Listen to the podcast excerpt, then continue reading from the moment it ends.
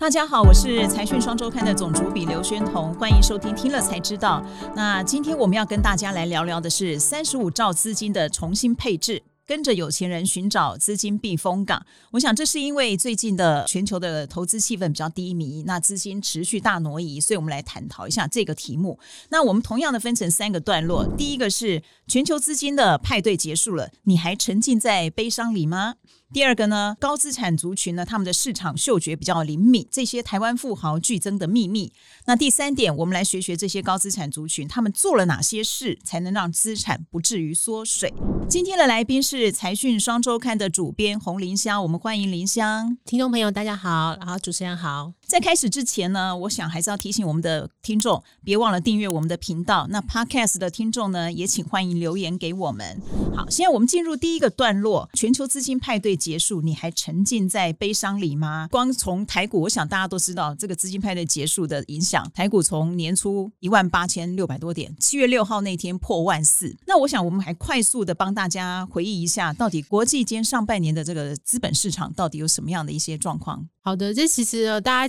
在年初的时候，大家应该都觉得说，今年还是一个会迎来一个疫情后正式迈向复苏的一年。就没想到二月二十四号，俄乌战争正式开打以后，就整个就风云变色。虽然就联准会在去年底就有说今年要升息，但是因为没想到通膨、原物料的价格一直飙涨，所以呢，整个已经超乎预期，神展开了这个市场。而且随着通膨一直高涨上去，那联准会反而更阴了。所以说呢，资金抽。水抽得更厉害，收敛的非常的幅度非常的巨大。到六月正式升息之前呢，其实在五月、六月到七月初，不管是台股还是美股，都已经正式进入熊市，也就是从今年的高点跌下来，已经超过了二十 percent 了。是我们这一段呢，只是要帮大家确认一下，说全球的资金派对已经结束了。哦、那当然，它不见得 说完全没有投资机会，只是说我们在形述一下这个上半年的状况。那这里跟大家插播一下，跟我们的观众报个好康哦。又到了我们财讯双周周刊的周年庆，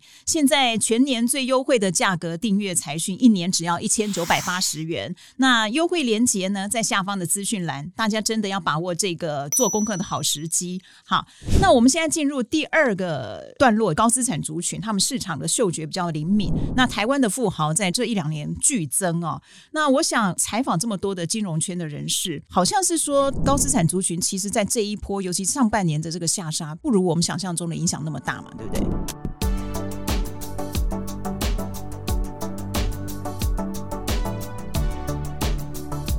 对，其实虽然说就是融资余额就是巨减，但是呢，我们听到蛮多就是投资达人，他们其实在去年下半年就已经开始做阴影，因为其实蛮多人都是去年或者在前年才进入这个市场的，所以对于那个景气循环的敏锐度可能没有那么高，尤其一些年轻人，但一些股市老手啊，或是一些部位很大的那些高资产族，他们就会很快就是想要去预知，就是说今年可能会是一个非常动荡的一年。那那作为他们高资产族，所谓的高资产族就是呢，他们的净资产大概有三千万台币以上，也就是大概是一百万美元以上的高富族群这样子。那在台湾有大概五十万人，然后他们的总资产据推估大概有三十五兆。因为他们资金量这么大，资产部位这么大，他们一定要做一个就是保全的动作。所以说，他们与其说他们要去追逐成长，然后每年都要就翻倍的成长，是很难做到的第一件事情。所以他们在去年的时候开始就是要寻找一个可以安全的 parking 他们资金的一个避风港。那债券呢？以前的债券它可能会因为比较跟其他金融市场比较联动性比较低，所以它可以做一个呃资金避风港。但是呢，因为就现在就是股债所有的外汇这些金融的商品，它联动性都非常的高，所以他们就会开始去找一些其他的，除了就是传统的那个金融商品之外的一些避风港来做一个他们资金配置的部分。那我们就会看到蛮大的一个改变。是，刚才林香提到了，我们这一期的主题就叫做三十五兆资金的重新配置。所以刚刚林香已经帮我们回答了三十五兆资金是怎么算出来的哦。那好像你在最近采访有一个瑞银的这个全球家族办公室报告，刚刚讲的是台湾的部分。那我不晓得这个全球的家族办公室，一般就是有钱人他们可能会做一些家族资金汇集起来做一个家族办公室的投资基金。那这样他们的情况又是如何？家族办公室可能蛮多听众比较少接触到这样子。其实在美国或者是在在欧洲有很多那种百年家族，他们背后真正的那个控股的大公司，不是什么就是我们常听到的 Vanguard 或者是那些就是 ETF，他们其实真正背后控股大的公司呢，其实是一个家族办公室。那家族办公室它可能是一个虚拟然后松散的组织，但是会是由一个家族就创办人家族他们所成立的，那里面就会有他们的家族成员，然后会有律师、会计师一些专业的人士帮他们做那个资产的规划，然后做税务的调节啊这一些的这样子。所以说，其实这些家族办公室他们就是有这些专业的知识。其实我觉得啦，有钱人赚的不一定是时机，他们有时候赚的是资讯不对称。那这些都需要很多专业的人士来去提供。那所以他们就是有钱人会更有钱。对，所以呢，这几年来，因为台湾过去产业还算年轻嘛，所以比较少人会接触到家族办公室。但是呢，现在慢慢的，连台湾也开始在仿效，因为台湾产业慢慢成熟，也开始仿效那些欧美的家族企业，然后成立家族办公室来做一个专业的操盘。那我们可以发现说，这三年瑞银这次他的那个家族办公室，就是全球顶尖富豪的那个家族办公室的一个报告，有发现说，其实有蛮大的一个改变。就是首先第一个最大的改变就是保险。过去呢，我们只要讲理财、投资理财，就一定会讲到保险，因为保险可以节税，然后保险可以呃有穿透一个世代，然后把你的财富递延到给下一代，那个去接收那样的一个很多的功能这样子。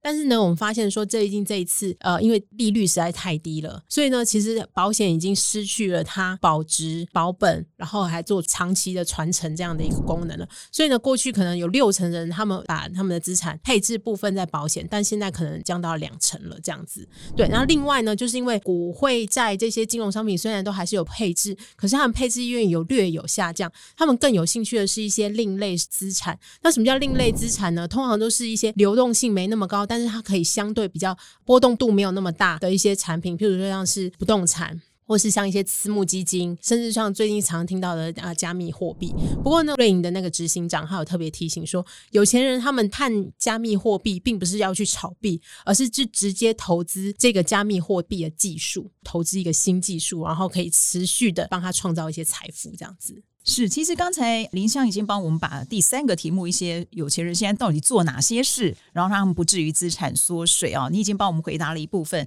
那我们还是再进入第三个段落。我记得你常常在讲说，二零二零年开办了那个财管二点零，你可不可以告诉大家，财管二点零跟之前有什么样的不同？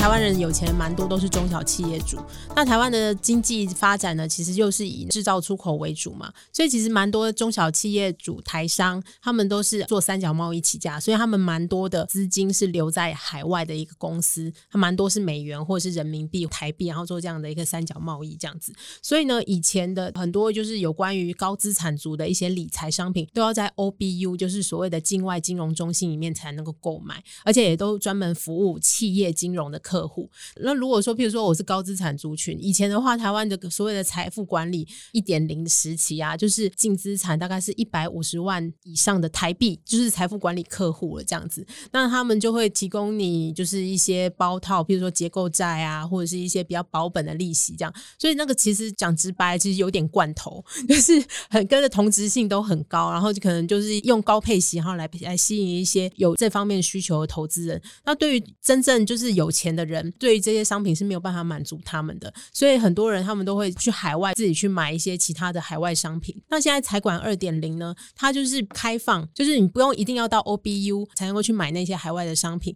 你只要符合净资产三千万以上，你也有机会可以去接触到这一些商品。这样这样的话就可以就是有不同的东西可以来满足你的需求。这样子啊，谢谢林香帮我们把这个财管二点零的新的这个方案讲得比较清楚啊，我想大家应该有听明白了。那刚才您讲。说高资产族群，他们可能现在最明显就是可能保险的配置下降了，可能债券比例也下降了。那你可不可以再帮我们提一下？因为你在这一期我们的财讯的双周刊里面有提到一些这个个案，比如说中信银的客户或第一银的客户，你可以帮我们举几个例子，到底他们怎么配置？其实呢，台湾人就是非常的喜欢保本和高配息，所以其实蛮多的那个，尤其是退休族，他们掌握最多的资金，但是他们大部分都去拿高配息。那高配息的商品又连接都是在线型的基金啊这些的，所以其实，在这一年来那个利率开始上升的时候，债券的跌价的损失非常的大，虽然还是领得到息啦。但是那个基金的净值就一直在跌，尤其是那些如果说你配置的是比较长天期的债券，比如说美国十年期公债或是二十年期公债那种，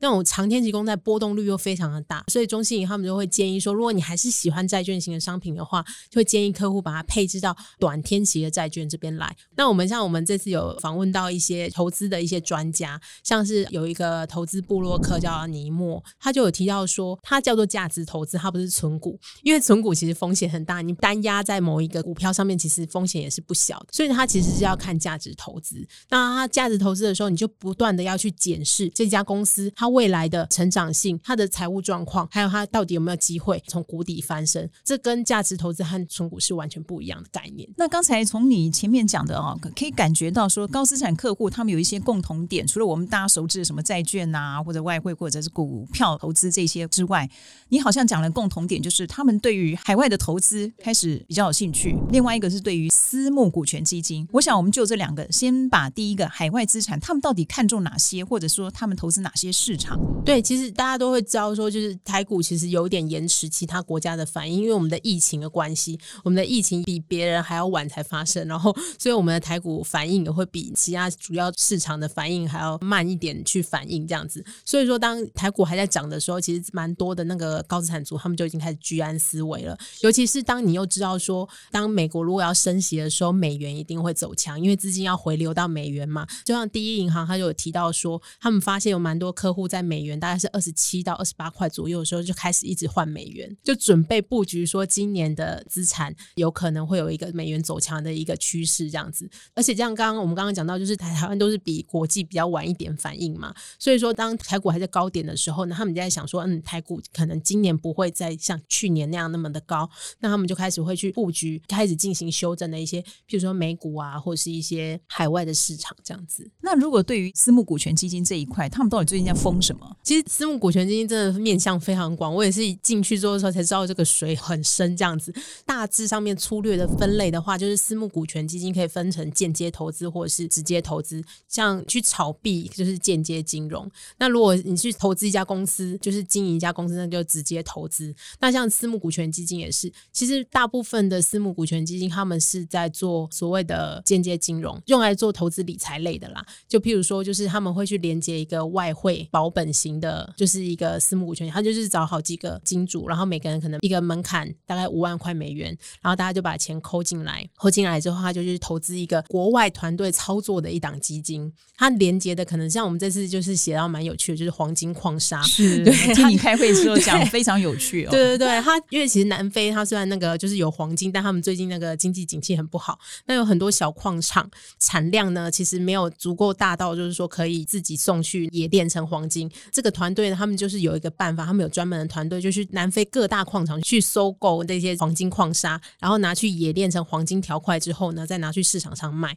那如果说这个黄金价格有在波动的话呢，他还会就是做那个期货或者是选择权来避险，所以他就号称那个年化报酬率可以到三十五趴。虽然说他会收你三十趴的管理费，但是他还是每年可以付给你三十五趴，其实非常高的一个报酬率这样子。但是因为这个连接标的是非具证券化的东西，不是有价证券，所以就是很难落地到台湾。那他们就会从海外或者是财管二点零，然后去购买这样子。那这样有没有什么风险呢？当然会有啊，因为他可能就没有信托架构，然后没有保管银行，然后你就是要非常相信这个团队，而且这因为刚刚讲到，就矿砂这种收购矿砂这种知识非常的 niche，所以说其实不是每个人都能够操操作的这样子。是，所以从刚才林香讲的，我们大概也可以知道说，除了我们熟知的刚刚讲的债券啊、保险啊或者股票之外，现在的高资产族群对于海外的投资有兴趣，包括现在美国啊，或者是我们东协、我们邻近的东协、越南或新加坡等等。然后私募股权基金也是一个非常有意思的，它其实它水很深。